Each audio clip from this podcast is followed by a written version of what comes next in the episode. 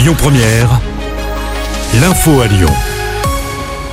Bonsoir à tous. À la une de l'actualité, ce drame dans la région. Quatre personnes sont décédées dans une avalanche hier après-midi. En tout, sept alpinistes ont été pris au piège lors d'une sortie dans le massif du Sancy. Deux d'entre eux sont indemnes et un troisième a été hospitalisé, mais ses jours ne sont pas en danger. Une enquête a été ouverte pour tenter de déterminer les circonstances précises de l'accident. Chez nous, deux jeunes ont été grièvement blessés dans un accident de moto près de Lyon. Ça s'est produit hier matin sur une départementale à Saint-Étienne des Oulières dans le Beaujolais. Âgés de 19 et 21 ans, tous deux ont été héliportés en urgence absolue vers des hôpitaux lyonnais. Dans le reste de l'actu locale, une élue rodanienne prend la parole. Dans un post publié hier soir sur ses réseaux sociaux, Aline Guittard a révélé les agressions physiques et sexuelles dont elle a été victime il y a plusieurs années. L'ancienne patronne du PCF 69 évoque trois faits qui ont eu lieu quand elle avait 15, 19 et 20 ans. Un ressortissant roumain interpellé hier après-midi dans le 5e arrondissement.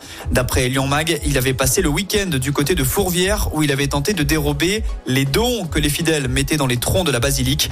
Âgé d'une trentaine d'années, il avait usé de la force pour arriver à ses fins, mais il a finalement été repéré. La police l'a appréhendé et placé en garde à vue. Le Rhône est en vigilance jaune au cru. L'alerte est en cours et elle ne sera pas levée avant demain. Des risques de débordement concernent notamment la Saône à Lyon.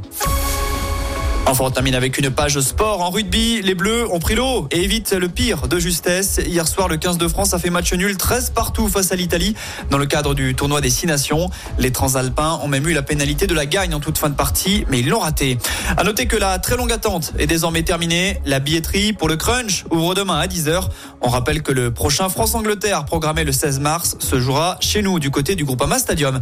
Et puis enfin en tennis de table, pas d'exploit pour les frères Lebrun et Simon Gauzy. Opposés à la Chine, les pongistes français ont finalement rendu les armes en finale du mondial hier après-midi. Défaite 3-0. Cela faisait tout de même 27 ans que les tricolores ne s'étaient pas hissés jusqu'en finale.